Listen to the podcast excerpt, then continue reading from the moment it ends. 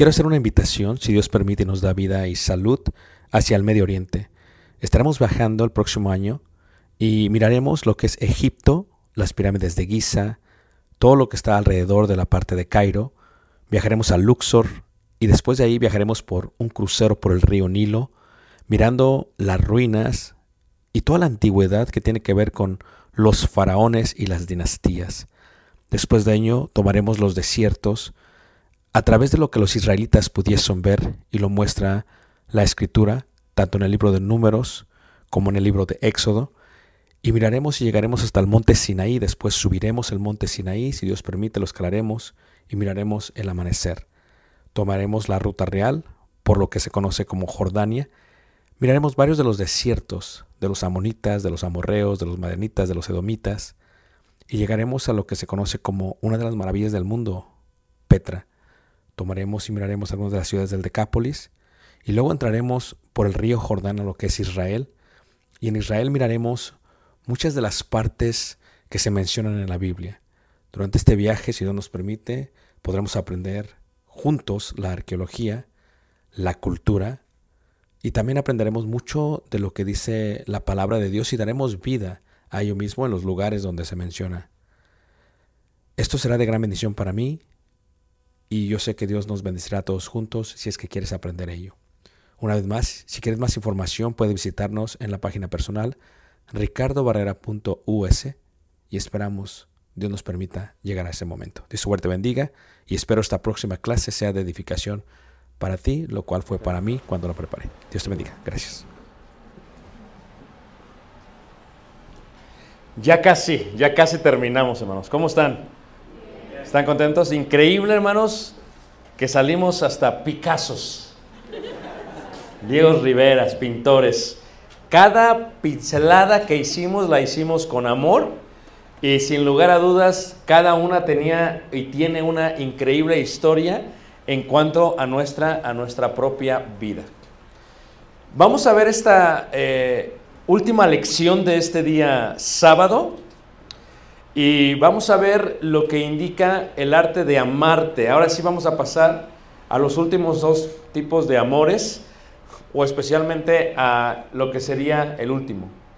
Y si alguno prevaleciere contra uno, dos, dice, le resistirán. Y cordón de tres dobleces no se rompe pronto. Eclesiastés 4, versículo, versículo 12. Estos dos amores son increíbles, ¿no? El primero tiene que ver con el eros, que tal vez uno de los más grandes eh, y las más grandes bendiciones que recibimos de parte de Dios es poder tener este amor eros con nuestro cónyuge. Y tal vez estos viajes, salir de viaje, nos permite tener un poco más de intimidad porque nos alejamos de todas las preocupaciones que tenemos en casa. Pero luego viene este amor que tal vez es el más sublime, no el más eterno, porque el eterno es el ágape, pero el más sublime dentro de la humanidad, el amor pragma. El amor pragma se le considera como el amor maduro o duradero, es la capacidad de llegar a la última etapa del matrimonio y amarnos de una manera muy profunda y muy madura, muy, muy leal y sobre todas las cosas algo que preserva para todos los días, es el amor trascendental. Pensemos en cuántos años vivimos y cuáles son nuestras etapas. En el occidente se le dice que la primera es la infancia, de los 0 a los 5 años. Que la segunda eh, es la, la primera es la primera infancia, la segunda es la infancia, de los 6 a 11 años. La tercera es la adolescencia, de los 12 a los 15 años. La cuarta es la juventud, de los 15 a los 26 años. Y la quinta es la adultez. Levante la adultez, hermanos, ¿quién es adulto? Wow, todos. De los 27 a los 59 años. Algunos hermanos jóvenes dicen, no, no, hermano, tienes que separarnos porque estamos muy juntos. Pero es la adultez. Y la otra, la sexta es la persona mayor o la vejez. 60 años. En el judaísmo, a la última se le llama ya casi muertos. Estoy hablando en serio. Ya casi muertos. O sea, después de los 70 años, se llega a la de ya casi muertos. Cada etapa que vives es una etapa distinta. Y cada etapa debe de disfrutarse de una manera increíble. ¿Ok? Podrían levantar la mano. ¿Quién conoce a un hermano que no acepta la etapa de su vida? Si usted es el que se considera de esa manera, solamente haga así. Nadie. Esto es, recuerda la etapa que vives. Estamos diseñados para vivir. Ya no nos podemos desvelar. Es más, el día de ayer, levante la mano, ¿quién se fue directo a dormir? Seamos honestos, hermanos, ahí está. Los chavos rucos. ¿Qué pasó en el labi? Algunos, oye hermano, ¿dónde vamos a ir? Y que si vamos a ir acá, y tú estás pensando, no sé qué piensas, ¿eh? yo quiero irme a dormir. ¿eh? Yo lo que quiero es descansar. Recuerda que has pasado de una etapa a la otra. Esto es, el secreto de la vida es cambiar el chip, es actualizar el teléfono inteligente, es recordar que ya, ya somos iPhones número uno, no el 14 ni el 15, y que no somos el Pro, ni había pros en aquellos tiempos, somos lo más básico. Ya no eres un niño, no actúes como niño, porque cuando yo era niño pensaba como niño, juzgaba como niño, actuaba como niño, pero ahora que soy hombre, esto es, para elevarte a la última etapa del matrimonio, que es la trascendental, tienes que reconocer que vas creciendo y tienes que pasar de etapa a etapa. Ya no eres un adolescente, no actúes como tal, no actúes como tal. Ya no eres un jovencito, no actúes como qué, como tal. Le llaman acá en México los chavos qué? Los chavos rucos.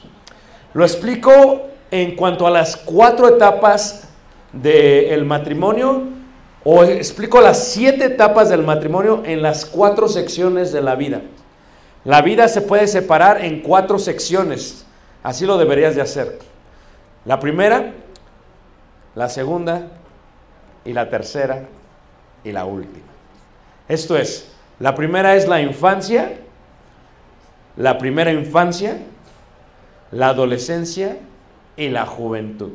Es la etapa más hermosa de la vida tal vez, porque es cuando tienes toda la fuerza, todo el vigor y tienes toda la energía, pero no sabes quién eres. Has aprendido esto y estás listo para pasar a la próxima etapa, la adultez, segunda etapa. La adultez, segunda etapa, es la tercera etapa. Esto es, la adultez es ya eres un adulto, compórtate como adulto. Pero luego viene la, la segunda etapa de la adultez. No solamente eres un adulto, debes de madurar. Debes de madurar. Y la última, la vejez. Segunda etapa, la que decía ya casi que, ya casi. La primera etapa del matrimonio, ¿quién se casó aquí entre los 15 y 18 años? Ahí estamos. ¿verdad? Nuestro cerebro no estaba desarrollado. Pero aquí seguimos. Dice el hermano, el mío sí. No sé. ¿Ok? ¿Quién se casó de los 18 a los 25 años? Levanten la mano. Ahí están todos ustedes. Los que se casaron a la edad correcta, dicen. Vamos a ver. ¿Quién se casó después de los 25 años? Ahí estaban. Los que dijeron, ya ni modo. ya lo que caiga. no me voy a quedar a vestir santos. No importa cuándo te cases, hay siete etapas en el matrimonio. Pero lo que sí importa es la madurez que tienes para poder pasar de una etapa a la otra. El arte de amarte es, no hemos visto la pintura terminada. Por eso dice Pablo, cuando yo era niño pensaba como niño, actuaba como niño, etcétera, etcétera. Pero dice, cuando ya fui hombre, luego dice, entonces sabré cómo fui conocido. O sea, no hemos visto todo lo que hemos de ser. Pero llegará un momento en que sabremos cómo somos, quiénes somos. Pero tenemos que aceptar que la primera etapa es la etapa del romance. En la que nos esforzamos todos. En que gastamos todo nuestro dinero en ese ramo de flores. Todo nuestro dinero en sacarlas a comer al mejor restaurante. En cuando estamos dispuestos a pagar lo que fuese para que fuese totalmente sorprendida. Levante la mano, ¿quién hizo las hermanos? ¿Verdad? Ahora te la llevas en camión. Todo ha cambiado. ¿no? Los puntos de la primera etapa es que te encuentras en la luna de miel. Todo es dulzura, todo es miel, todo es alegría. Y lo que pasa es que hay una idealización, o sea, piensas que todo va a ser perfecto. Nosotros en Estados Unidos somos notarios y cuando se hace la ceremonia de bodas, participamos como el notario, como el juez oficial. Y firmamos. Esta, este año así hicimos como, vamos a hacer como tres, cuatro bodas. Y el requisito es consejería prematrimonial. Si tú quieres que yo oficie la boda, tengo que asegurarme que entiendas lo que vas a hacer. Para que comprendas eso. Y todos emocionados, todos, por esa noche. La mujer tiene planificada ese día el banquete. Piensa que va a entrar y en su mente las palomas van a salir volando. Piensa todo en perfección. El hombre tiene otro pensamiento. Pero la preconsejería tiene que ver con que no idealices las cosas. Y les digo siempre, no lo conoces todavía. Tú crees que lo conoces. Él te ha dado la mejor versión de Él.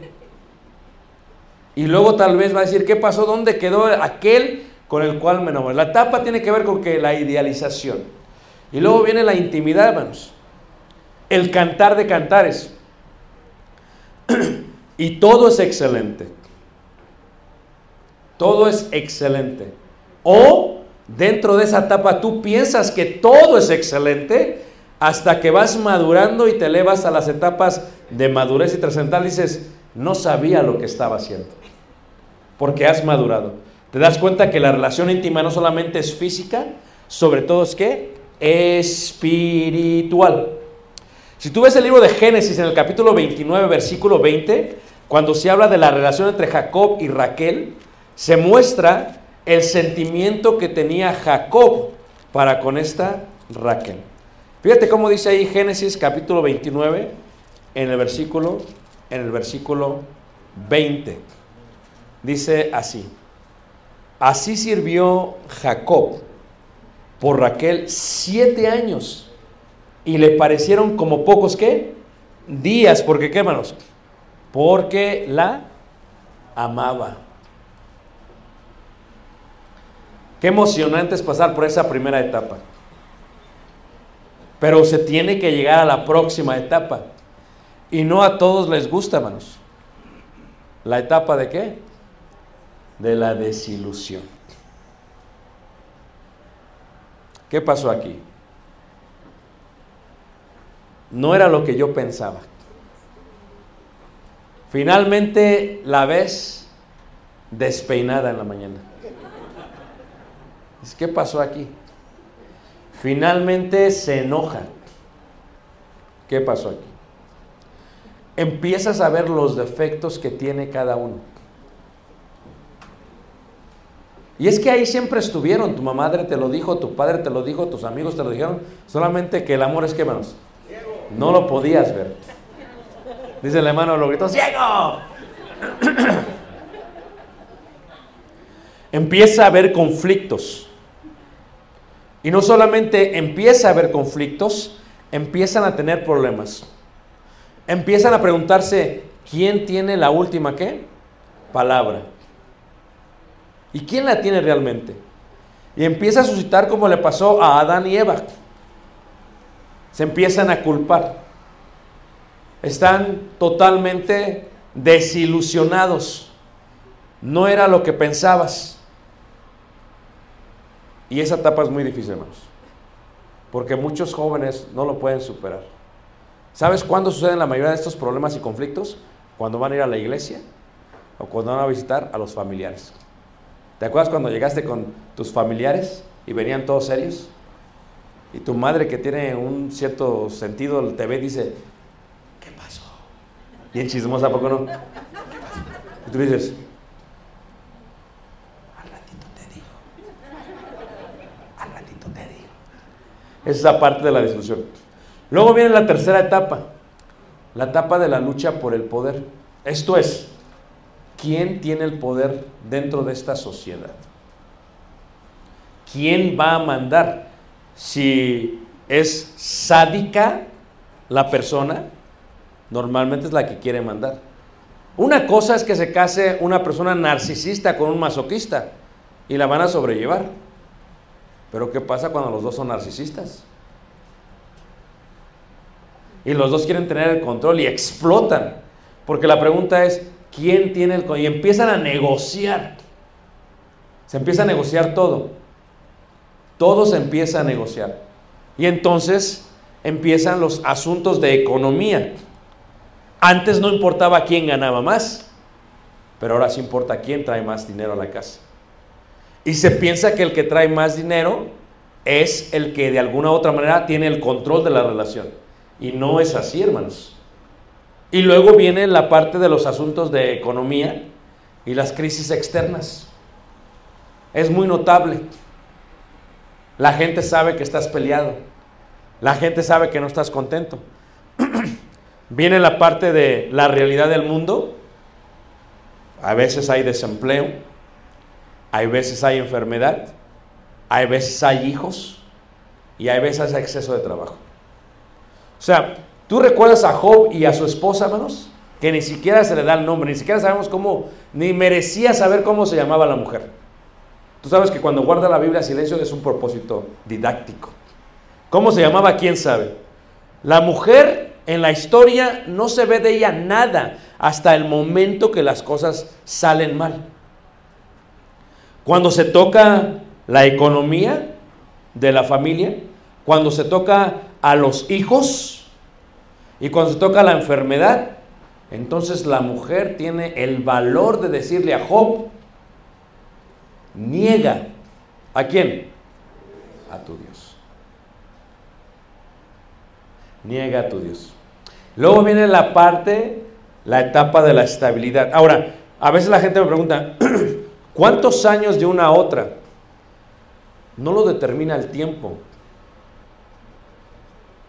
sino la madurez de los individuos que están casados.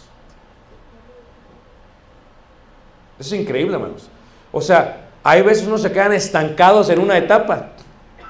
Pasan ya 30 años y todavía están en esa etapa y dices, ¿qué pasó? Mucha gente no puede superar ciertas etapas. Y viene la hermosa etapa de la estabilidad, que es tal vez la más hermosa, hermanos. Los puntos se supera la parte interior. Ya establecieron roles. Ya entendemos que no es quien mande. Hay una palabra interesante en el hebreo. Está dando una clase apenas. Y está en Génesis, capítulo 2, creo que versículo 18, cuando dice, le haré ayuda qué? Idónea. Y esa palabra en hebreo es etzerknagu. Y la pregunta me dice, la gente me dice, ¿qué significa? Como buenos mexicanos siempre pensamos en organigrama. pensamos en, si es ayuda idónea, es como la subdirectora de la casa. Si es ayuda idónea, es como la asistente del gerente. Porque es ayuda idónea. ¿Estamos todos de acuerdo? Si es ayuda idónea, tiene que ir allá atrás. Si ayuda idónea, no tiene el poder que tiene la primera persona. Pero la Biblia cuando lo traduce, la misma palabra, Etzerkenabu, que lo traduce en varias partes de los profetas, utiliza a Dios, a Jehová, que es Etzernegabu del pueblo de Dios. ¿Cómo puede ser eso? Porque la palabra se puede traducir como aquel que te acompleta y te hace perfecto, o aquel que te fortalece. La mujer es la que te fortalece. No es tu asistente. Por eso no importa quién está en cargo, aunque tú eres cabeza del hogar. Lo que tienes que entender es que ella te va a fortalecer en todo lo que vas a qué? Hacer. Y la empiezas a ver no como a una enemiga, sino como alguien que te puede fortalecer para que los dos juntos vayan al mismo qué? Objetivo. Superan ya los puntos. Superan la fase anterior. Hay amistad, hay compañerismo, hay una estabilidad. Se empiezan a reír, ven una película y se ríen. Ya no importa el, el título de la película, porque la van a ver juntos. Van a disfrutar de que la estamos viendo juntos y cualquiera que sea la serie la vamos a disfrutar. No se trata de ti, no se trata de mí, se trata de los dos. Porque hemos, nos hemos fusionado en uno solo, somos una sola ¿qué? carne, pensamos como uno. Hay una increíble conexión mental. Estás hablando con tu esposa y antes de que acabes, ella lo acaba de decir. ¿Ah? ¿La ves? Lees el lenguaje corporal, ya sabes qué hacer para no entrar en problemas. Oyes el tono de su voz y sabes qué manejar, cómo hacerlo. ¿Por qué? Porque están totalmente qué? Conectados. Cuando van a castigar a los hijos, ya sabes cuál va a ser el castigo. No lo vas a discutir. No te vas a poner en medio. El castigo que es la misma mente. Hay una conexión increíble en la misma mente y en la parte emocional. Llora y lloras con ella. Te enojas y te enojas con ella. Y no solamente eso, esta parte sentimental empiezas a pensar en una forma uniforme. Van juntos. Ahora, una de las primeras cosas que nos preguntamos es, ¿cómo podemos establecer esta etapa de estabilidad? ¿A quién le gustaría tener una etapa de estabilidad, hermanos? Mira, hay algo que solamente haces con tu cónyuge que no haces con todos los demás. Se le llama el amor eros. Y yo entiendo que cuando describimos los amores como eros, entiendo que se les viene a la mente automáticamente la palabra erótico, porque es la transliteración. Y entiendo cuando viene el amor eros, se le viene a la mente tal vez la mitología griega, porque el dios eros era aquel que tenía la flecha y que a quien flechaba le daba amor, que ahora se le conoce como qué? Como Cupido. O sea, utilizamos la palabra porque viene del griego. El amor eros es la parte emocional, sentimental, pero solamente, sobre todo la parte pasional. Y la primera pregunta es, ¿con quién tienes amor eros solamente? Con tu cónyuge. Es el único amor que disfrutas con un ser humano. El único. Si lo haces con alguien más, es adulterio. Si lo haces fuera de los límites, es pecado. O sea, tú dices, ¿Por qué me siento? es malo sentir esta pasión. Estamos en tu puro matrimonio, no hay niños ni adolescentes, puedo hablar abiertamente. Sientes esta pasión y de pronto solamente estás como que, ¿dónde está mi mujer? ¿A poco no? Pasa y dices, hola. Es una pasión increíble. Lo mismo lo siente tu cónyuge. Pero esa pasión está ordenada, o sea, bajo los parámetros de la palabra de Dios. No es malo, porque Dios la bendice. Si lees, por ejemplo, el Proverbista capítulo 5, versículo 18, dice la palabra de Dios, ¿verdad? Que uno debe de alegrarse como la mujer de qué? De su juventud. Y luego dice ahí, ¿verdad? Bendito sea el manantial. Y luego dice ahí, que sus caricias te satisfagan todo qué? Todo el tiempo. Y dices, todo el tiempo sí. Dios lo diseñó para que fuese todo el tiempo. No solamente una vez al año, hermanos. No solamente una vez cada cuatro meses. Es más, el amor eros o la intimidad física no está diseñada solamente para disfrutarse cuando queremos tener hijos. La Biblia es clara. Todo el tiempo. Y hay algo increíble acerca de la mujer. Es un manantial. Cuando vamos a Israel, le explico esto a los hermanos. Una cosa es un mar. Otra cosa es un río, otra cosa es un arroyo, otra cosa es un pozo, otra cosa es una cisterna y otra cosa es un manantial. Todos tienen agua, pero la cisterna fue hecha por ti mismo. El pozo lo hiciste tú, pero fue diseñado por Dios ya. Pero el manantial no tocaste y el agua sigue saliendo y sale y tú dices, ¿de dónde sale el agua? Es más, cuando habla de ello, la palabra de Dios. Vamos allá a Proverbios, en el capítulo 5 y veamos cómo lo dice la escritura. Proverbios capítulo 5. Si el amor eros es lo único que disfrutamos con nuestro cónyuge, una de las preguntas que nos debemos de hacer es, ¿es mi cónyuge suficiente para no querer tomar de otro manantial? Proverbios 5, capítulo 5, en el versículo 18 dice, sea bendito tu manantial y alégrate con la mujer de tu juventud. Como sierva amada y graciosa Gacela, sus caricias te satisfagan en todo tiempo y en su amor recréate siempre. Dice, ¿y por qué, hijo mío, andarás ciego con la mujer ajena y abrazarás el seno de la qué? De la extraña. Pero regresamos al versículo 15, dice, bebe el agua de tu misma qué? Cisterna. ¿Por qué dice cisterna? ¿Por qué dice en el hebreo clajet? Dice clajet. No dice pozo. No dice manantial primero. Dice cisterna. Porque tú la tienes que cavar. ¿Quién ha hecho una cisterna, hermanos? Ahí están. Difícil en piedra. ¿Cuánto tiempo? Días, a veces semanas. O sea, pero esa agua es un manantial. Luego indica ahí, en el versículo 15 dice, y los raudales de tu propio qué? Pozo. Ahora dice pozo. Es un paralelismo hebreo. Primero es cisterna y luego es pozo. Tú lo tienes que trabajar. Y los raudales es una gran masa de agua. Les hablo a los varones por un segundo, ¿ok? Cuando tienes sed, tomas agua. ¿Estás satisfecho? ¿Amén, hermanos? Cuando tienes hambre, comes. ¿Estás satisfecho? ¿A poco no? Cuando tienes sed, tomas agua. Suficiente. Jugo, suficiente. Tepache, suficiente. Una coca, suficiente, te satisface. Cuando es alimento, una quesadilla sin queso, ¿estamos en Ciudad de México, menos? ¿Estamos todos de acuerdo? Porque quesadilla, dice el hermano, no, ese no es un debate, hermano, es una palabra náhuatl. Quesadilla no habla del queso, es cómo está doblado. ¿Ok?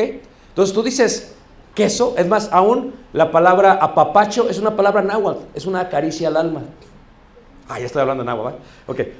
Creo que es entonces, cuando hablamos de este concepto, ¿verdad? De, esta parte del amor eros, hermanos, específicamente con tu cónyuge, si comes, si comes una quesadilla sin queso, te llenas. Como si comes unas alitas, te llenas. Como si comes un corte, te llenas. ¿Estamos todos de acuerdo, hermanos? Cuando tengas esa necesidad del eros, tu esposa es un raudal, es increíblemente tiene muchísima agua.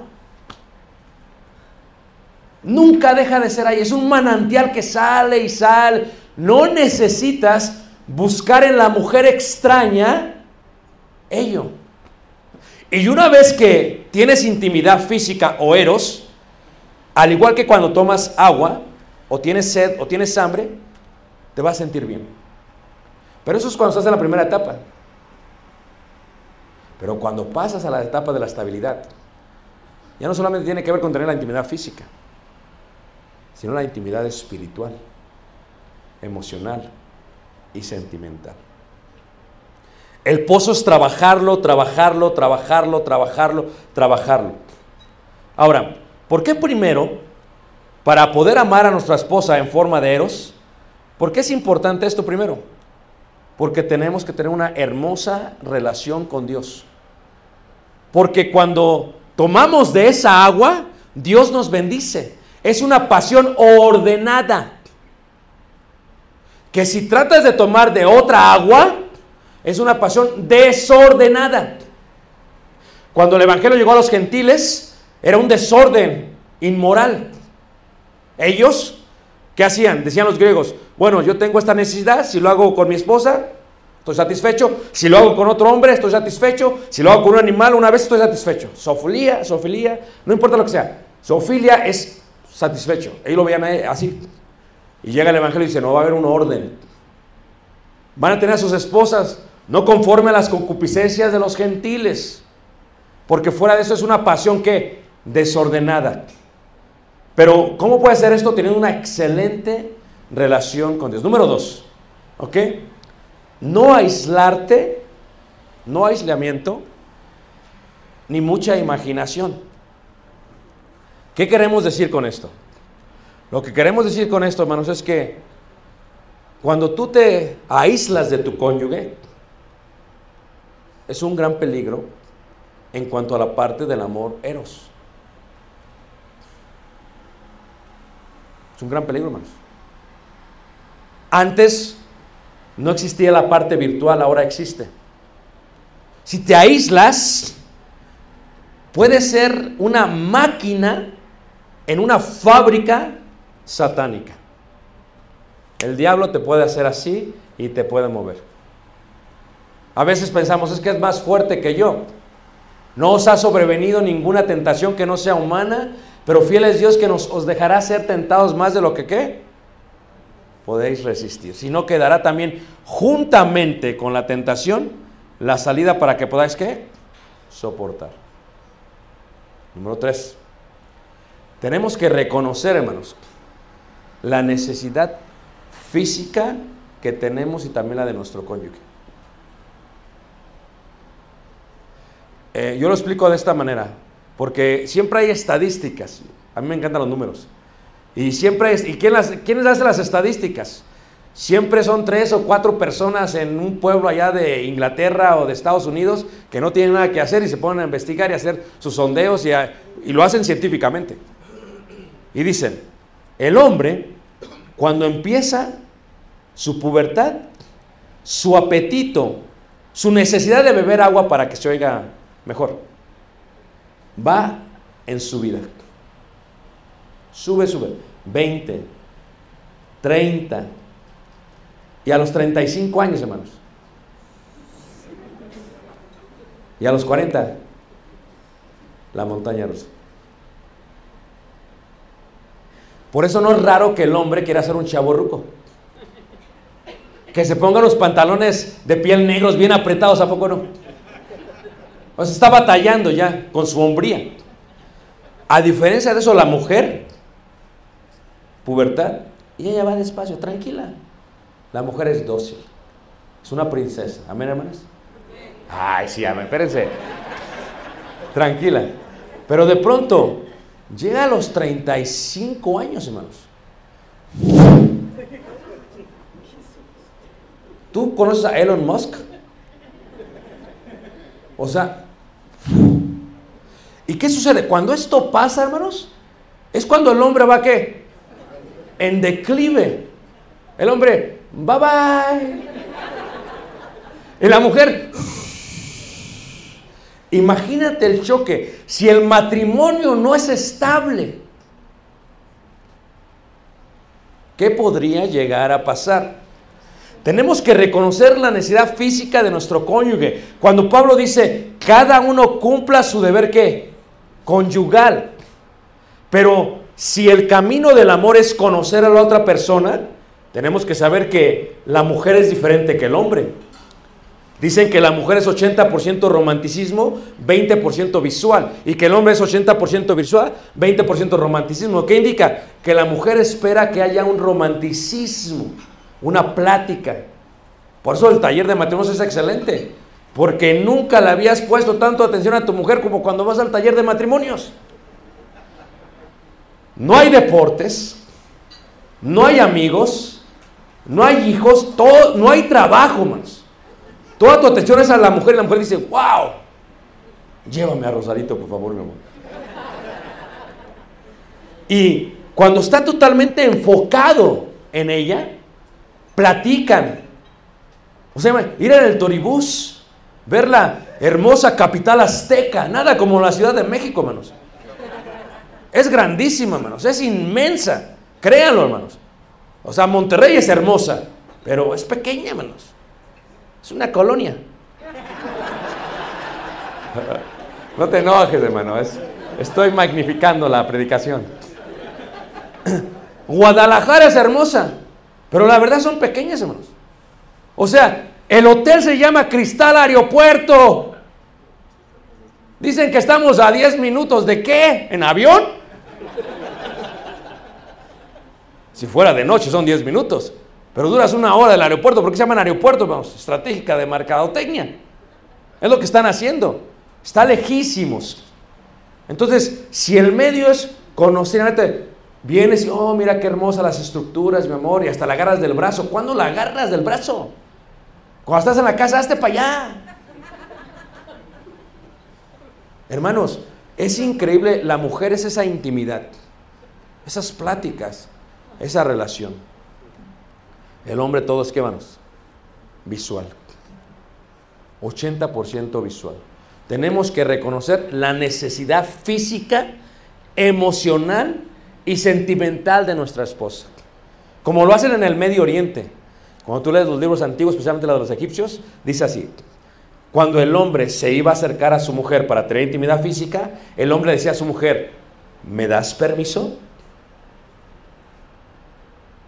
Y si la mujer decía, no, el hombre decía, está bien. Y se retiraba. Le estás pidiendo permiso. ¿Me estás entendiendo? Tú llegas. ¿Qué pasó? ¿Se va a hacer o no se va a hacer? ¿De qué romanticismo, mano? ¿Eh? ¿A poco no? Y si es comunicación, la intimidad con la mujer, tenemos que entender que es todo, es reconozcamos su necesidad de intimidad emocional y sentimentales. Desde la mañana vas a platicar con ella, vas a ser detallista con ella. Ella te manda un texto y tú contestas sí o no. ¿Te has dado cuenta? ¿Sí o no? Le dices sí y ella te pone un corazoncito, ¿a poco no? Te manda una foto te mando un video, porque no somos cortantes. Pero si yo conozco a mi esposa, sé la necesidad que ella tiene. Porque la intimidad no solamente es física, sobre todo es emocional y también qué? Espiritual. Por eso, hermanos, tenemos que acordarnos de que eh, Proverbios, le digo yo a los hermanos, es un libro juvenil. Los rabís le enseñaban a los jóvenes y les enseñaban varios aspectos de la vida, cómo llegar a ser hombres y grandes mujeres de Dios. Uno de ellos tiene que ver con la economía. Proverbios habla de mucha economía. Vas a hacer esto, vas a hacer esto, vas a hacer esto. Pero Proverbios habla también del problema de juvenil más grande, pasiones juveniles. 4, 5, 6, 7 de Proverbios es de pasiones juveniles. Habla de la mujer extraña. Ten cuidado de la mujer extraña. Alertas a la mujer extraña. O en este caso al hombre qué? extraño. Si tú no platicas con tu esposa, alguien la va a escuchar. Y ya que el amor eros no solamente la parte física, sino la parte emocional y sentimental de la comunicación, ella puede llegarse a confundir. Porque va a haber un hombre que va a hacer eso. Y entonces 4, 5, 6, 7 le dice el rabí a los estudiantes judíos, coloquen la sabiduría sobre su cuello, no se aparte su oído a la inteligencia, oigan los consejos de su padre y de su padre, no los menosprecien, dice el rabí. Y luego dice, cuando venga la mujer extraña, sus labios serán como la miel, pero su fin es ajenjo, es amargo como el ajenjo. Su paladar es blando. ¿Y qué es blando en el hebreo? Saben hablar bonito. No las quiero asustar, hermanas. No se asusten, ¿ok? Voy a agarrar a alguien para ver, para que se despierten, ¿ok? Charlie. ¿Me permites, hermana? Charlie. Guapo el hermano Charlie, ¿a poco no? Viene de Las Vegas. Amén, hermano. Pero imagínate tu hermana, no digo que lo hagas, pero es un ejemplo solamente, que en la casa le hables mal. ¿Dónde vas? ¿Qué quieres? Ahí está tu comida. Y de pronto llega al trabajo y alguien tiene el paladar blando como el aceite. Hola, señor Charlie. ¿Señor? ¡Wow! ¡Qué inteligente es usted! Y está Charlie como, ¿sabes cómo manejan los, no es por ti, lo digo por la parte, porque luego se ver. Los animales, los bueyes, les ponen un aro aquí. ¿Los han visto? Son tan grandes estas bestias que los agarran de aquí, hermano, y nada más que lo jalan. Así es el paladar de una mujer. No importa qué tan alto esté como el hermano Ismael, alto, grande, inteligente. Viene una chiquita, le habla bien bonito, lo agarra así, ya va hermano. No te enojes, hermano, es un ejemplo. Hasta golpeó la... la, la ¿qué, ¿Qué culpa tiene en la mesa, hermano? Tienes que estar alerta totalmente de la mujer y del hombre extraño. Siempre. Y no solamente eso. Tienes que saber reconocer. No confundas el amor ludus o el amor filial con el amor eros. Porque puede ser que acoses a alguien. No lo confundas. Trata de ser sabio, porque la mujer extraña está en todos lados. No te asustes, hermana. Pero puede ser que sea la secretaria, la vecina. Dice el rabí a los jóvenes, escuchar. Cuando pasen por la calle, ella va a salir y es alborotadora. Va a hablar y hablar y hablar. No te quedes, sigue tu camino, le dice a los jóvenes. No te detengas. Porque ella te dirá, he hecho fiesta, he hecho esto para ti. Ella te dirá, he puesto sábanas de Egipto, suaves. He perfumado la casa. ¿Por qué? Porque es una mujer que se comporta como una ramera. ¿Cuánto peligro hay, hermanos, de adulterio dentro de la iglesia del Señor? Mucho. Mucho. Si dentro hay mucho, ¿cuánto hay fuera? O sea, imagínate una mujer que ve a tu esposo responsable, Charlie, responsable, trabajador, respetuoso y que gana bien, elegante, guapo, que no se cree un chavo ruco, sino un hermano elegante. ¿Tú crees que las mujeres no están nada más buscando eso menos? No te asustes, hermana, es un ejemplo. Ya la hermana estaba, no, es que me hagas eso. Ten cuidado de la mujer extraña. Pero tú. Ahora, este es un problema interesante porque le decía yo que después del 2006 se encuentra un mundo virtual. Y el mundo virtual puede ser muy peligroso, hermanos. ¿Cierto o no, hermanos? Siempre mi consejo para todos es, cuando pongas una foto en tu muro, no la pongas solo, ponla siempre con tu cónyuge. Que sea el primer stop, el primer alto. Es más, si crees que no es suficiente, pon a tus niños enfrente.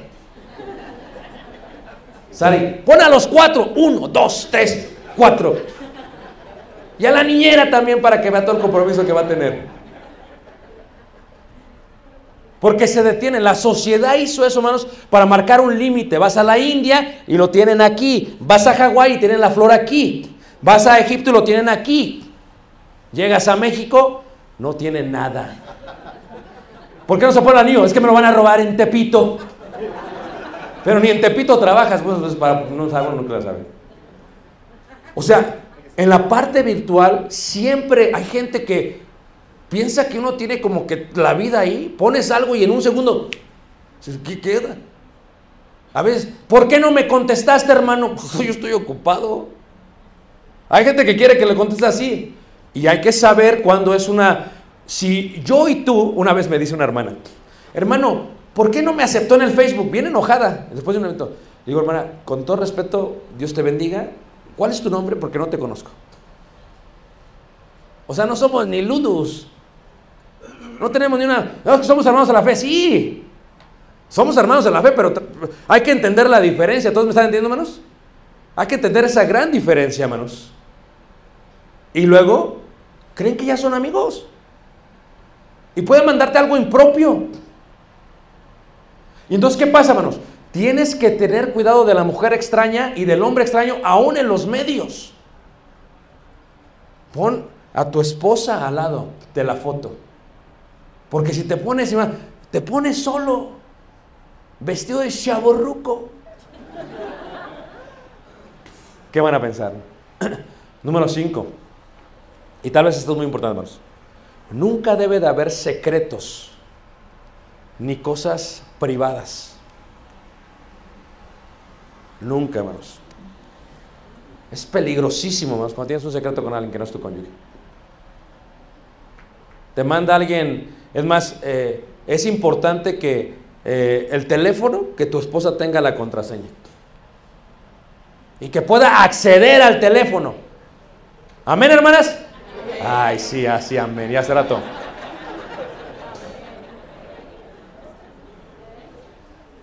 Porque la mujer tiene una capacidad de empatía, hermanos, que puede leer entre las palabras.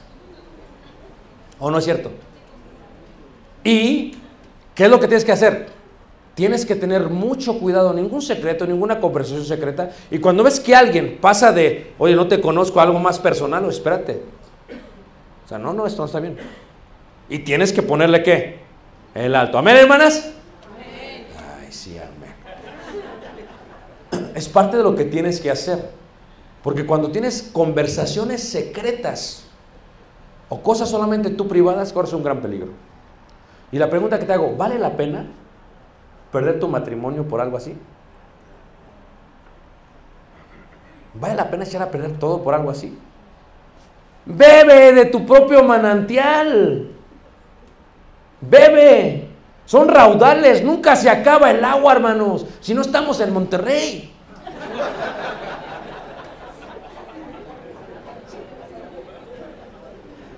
Se les acabó el agua.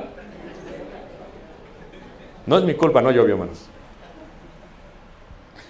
Tu esposa tiene agua y agua y agua y agua, pero tienes que hacer el pozo, tienes que ser romántico, tienes que trabajar con ella. Si no haces eso, ¿cómo esperas tener una relación increíble, hermanos, con ella? ¿Cómo esperas? Y tienes que dejar de tener secretos. Ella tiene que tener la capacidad de ver no solamente tus conversaciones, no solamente tus fotos y eso. Y cuando hay una persona que tal vez no está bien, porque las malas conversaciones corrompen las buenas que y los malos posteos corrompen también al cristiano. ¿Para qué quieres tener una amiga o un amigo que lo único que postea es tóxico, hermanos? Es carnal, pasiones desordenadas, pues es que no, o sea, con respeto que me mereces, no tengo el tiempo de ver esto y lo empieza a cortar, hermanos. Porque no vale la pena. No vale la pena que eches tu matrimonio ahí. ¿Por qué? Porque bebe del manantial. Sea bendito tu manantial. Tú haz el pozo, tú haz la cisterna pero el manantial te lo da Dios. Y tu mujer es capaz de darte toda el agua que, que necesites. No tienes por qué buscar más. Y entonces se pasa a la etapa del amor real, hermanos. A ver, levante la mano que tiene más de 55 años, hermanos. Ok. Er- Jóvenes, no se asusten, ¿ok? Quiero hablar de una forma muy amplia. Va a llegar un punto en que nosotros vamos a perder todo nuestro vigor. Es parte de la realidad, hermanos. Aunque tú quieras, no vas a poder. Es algo humano, diseñado de esa manera, hermanos. O sea, para que cuando llegues al amor real, es esta la etapa donde dices, ok, podemos tener intimidad, aunque no tengamos intimidad física. Y dices, ¿de qué estás hablando, hermano? Estoy hablando de lo que Dios diseñó, de la realidad de la vida, de la naturaleza humana, de lo que pasa por todos nosotros. Cuando nosotros tenemos la capacidad de amar a nuestro cónyuge de esa manera, entonces empezamos a tener la superación de todos, de todos los aspectos, hermanos. Superamos todos los aspectos. Nos amamos mutuamente. Platicamos mutuamente, nos disfrutamos, estamos juntos no por necesidad o conveniencia, sino por elección. Por eso la mayoría de los matrimonios se separan más después que los hijos se van de la casa. Se van los hijos, se empiezan a separar. ¿Qué pasó? Es que era una asociación. Vamos a estar así hasta que los ya crezcan y se casen. Después se rompe todo, pero no debe ser así, hermanos. Porque cuando llegamos a esta etapa, estamos juntos no porque necesitemos o por conveniencia, sino por qué? Por elección. Es lo que hace el rey Azuero con Esther, en Esther 4.1 al 5.8. Y luego llegas a la etapa del nido vacío. ¿Quién está llegando a esa etapa? ¿Donde los hijos qué? Se van. Gloria a Dios, ¿a poco no, hermanos? Gloria a Dios. Se van, aleluya, gloria a Dios. No, no se emocione tanto, hermano, que luego traen los nietos. Y la etapa del nido vacío es que ellos se van, demostrarse tu amor, ellos se han ido y se van bien, pero llega esta etapa, que es la increíble, la etapa de la trascendencia. Todo eso es esa película de Up. Increíble, ¿a poco no? Cómo se conocen, cómo viven juntos, cómo están juntos. Y llega un momento, hermanos, que hay un amor tan profundo por tu cónyuge que tienes que afirmar, ¿no? Ustedes, hermanas, tienen que decir a su esposo, todavía estás fuerte. Le agarras la cabeza, aunque ya no tenga cabello, qué guapo estás. Esa afirmación. Porque empieza uno a dudar. Empieza uno a sufrir emocionalmente, sentimentalmente, físicamente. Y, y lo mismo el hombre a la mujer. El hombre a la mujer empieza a afirmarla. Y qué bonito, hermanos, salir y todavía caminar de la mano. ¿A poco no, hermanos? No que estén peleándose enfrente de los nietos. No, qué bonito, hermanos. Me dice mi esposa una vez, Qué bonito es tener una abuelita que te dé consejos. Pero qué bonito sería tener un matrimonio de abuelitos que te amen, pero que te el ejemplo con el amor que se tiene uno a otro. Es la parte donde se enferma uno y ahí estás. Esa etapa trascendental. Donde tal vez ya no puede haber intimidad física, pero ahí estás. Porque lo importante no es la parte física, es la parte emocional la parte sentimental, donde lloran juntos. Los, los, hijos los olvidan y lloran juntos. Todavía tienes detalles como este que puedes ver. Todavía le regalas flores. Todavía la invitas a comer. ¿Sabes cuál es la gran diferencia entre este y lo de jóvenes? Aquí tienes mucho dinero. La verdad, hermanos. Tienes mucho dinero. Y el que no tenga, tomamos las decisiones, ¿eh? Y entonces, ¿qué merece tu esposa? Todo. Imagínate tú, si a la gente que trabaja tantos años le dan su jubilación y tú no le quieres dar ni la jubilación a la esposa. O sea, ¿qué le podrías dar tú a tu mujer? Hermana, ¿qué le podrías dar tú a tu marido? Qué bonito sería hacernos viejos que se caiga el cabello. Aceptarme a mí mismo tal como soy. Sin cabello, con cabello. Cuando la piel se empieza toda a caer. No hay necesidad de estarte inyectando Porque te aceptas tal y como eres, hermanos. La gente se va a dar cuenta que algo hiciste, ¿eh? Te así como que medio raro. Oye, ¿qué, qué pasó? ¿Pues no que te debías llamar a ti mismo? ¿Eh? Siempre está riéndose el hermano. ¿A poco no? Te aceptas tal y como eres. La afirmas a tu esposa. Te amo así como eres. Te amo con todas tus arrugas. Te amo como eres, con tus canas, con esa corona hermosa que te dio Dios, muy natural. Te amo porque me has aguantado. Y el matrimonio, hermanos, es una acción constantemente, hermanos. Así como pintamos un cuadro, fue poco a poco, hermanos. Cada año que pasa es un pincelazo. Pero tenemos que ver el resultado final, que es lo que realmente importa. Y el resultado final es que, vamos a estar juntos, hermanos. A veces los hombres cometen el error, ya casi, como dicen los judíos, están en la etapa de ya casi muertos y salen con sus cosas, se van con una jovencita, hermanos. Ya saben lo único que quieren, hermanos. Como tienes dinero, lo único que quieren, hermanos. Tu esposa está ahí y todavía te puede dar mucha agua. ¿Se acuerdan ustedes cuando Sara estaba como de chismosa? Mira, la teofanía. Ella está, Abraham platicando con ellos y Sara está qué? Oyendo. Y luego le dice que va a tener hijos y Sara se ríe. se ríe. Es carcajada, ¿a poco no? Ahora le vas a poner Isaac a tu hijo porque te reíste de nosotros. Fíjate. Y Abraham con fe, a los 99 años, hermanos, tuvo la fuerza y el vigor. Tuvo intimidad con ella. Y tuvieron el hijo de qué, hermanos? De la promesa. Tal vez tú digas, como Sara, ¿acaso yo puedo tener el placer de una mujer? Pues si llegas a la etapa trascendental, hermanos, la intimidad ya no es tan importante como en la primera etapa. El hecho de estar juntos, de acompañarnos, de tomar una taza de café un cóctel de pastillas para la presión, para el azúcar y para todo lo demás.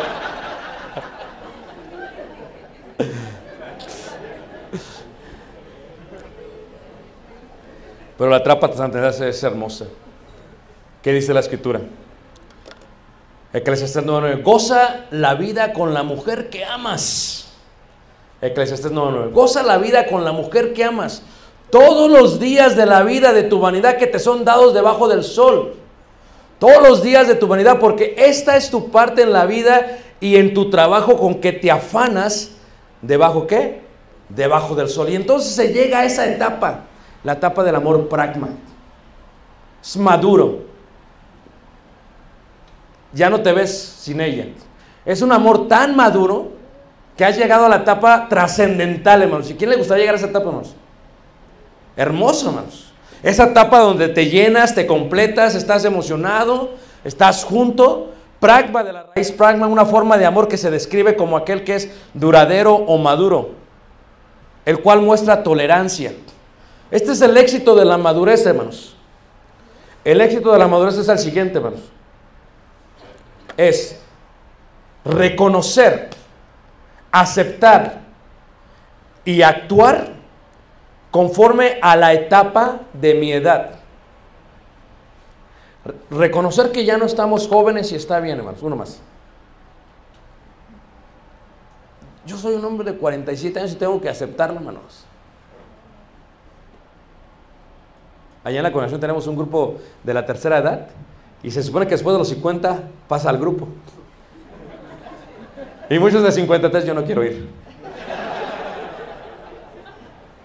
Pero si reconoces y aceptas y actúas conforme a la etapa, Dios, tu edad es importante y si actúas de esa manera y disfrutas al máximo mientras reconoces así cómo llegó a mi vida, se irá. Cada etapa se va, no la puedes regresar. Hay una canción de Rod Stewart, ¿verdad? Este eh, rockero irlandés que dice, I wish I knew what I know now. Dice, deseo, me hubiera gustado que cuando era joven, saber lo que sé ahora. Ya cuando te peleas con tu esposa, a veces van a pelearse a pelear y dices, ya, ¿para qué nos peleamos? ¿A poco no? Hay que saltarnos la pelea. A la reconciliación, amor. Y entonces, ¿qué pasa, hermanos? Si discernes que cada etapa espera algo de ti o de mí y que Dios espera de mí mucho en cada etapa, esto es éxito. Porque lo que fui, ya no soy, hermanos. Y lo que soy, ya no seré. Pero entenderé entonces quién fui. El secreto, hermanos, de la madurez en el matrimonio es aceptar que estamos juntos. Y que si es pura quejadera, dice Tali, ¿por qué te quejas? ¿Por qué tanto te quejas? Usted, ah, y, y así, yo lo hago, hermanos, ya como no sé si es como, no por exagerar, pero yo empiezo en la mañana, ah, ah, ah.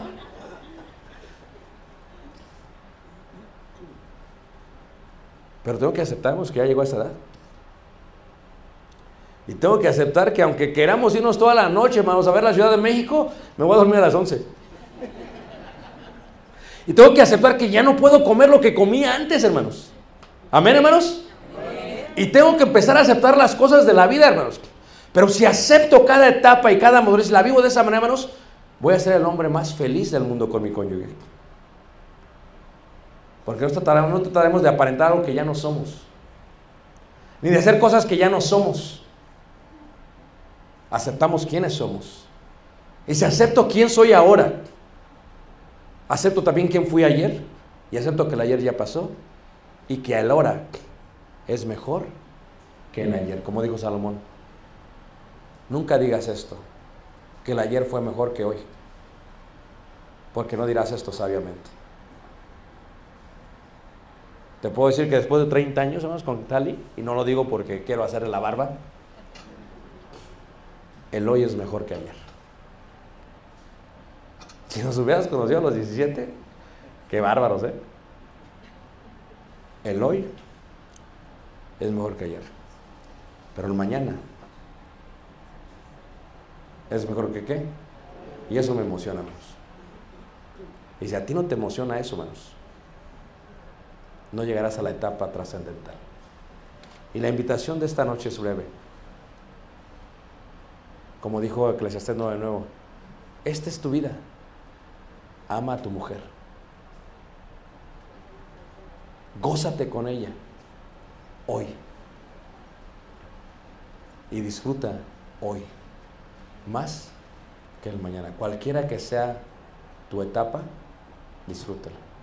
Vamos a tener una hermosa cena, hermanos. Vamos a salir los que todavía podemos caminar. Pero déjame disfrutar, disfrútalo.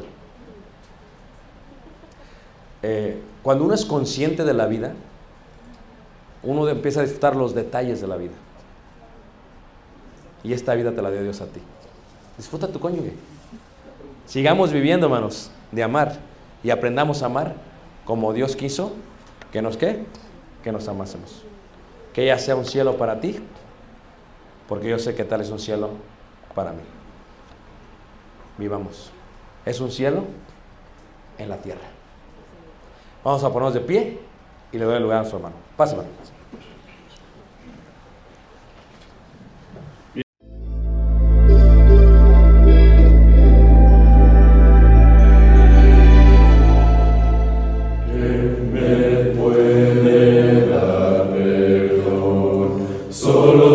Jesús, la sangre de Jesús y un nuevo corazón. Solo de Jesús, la sangre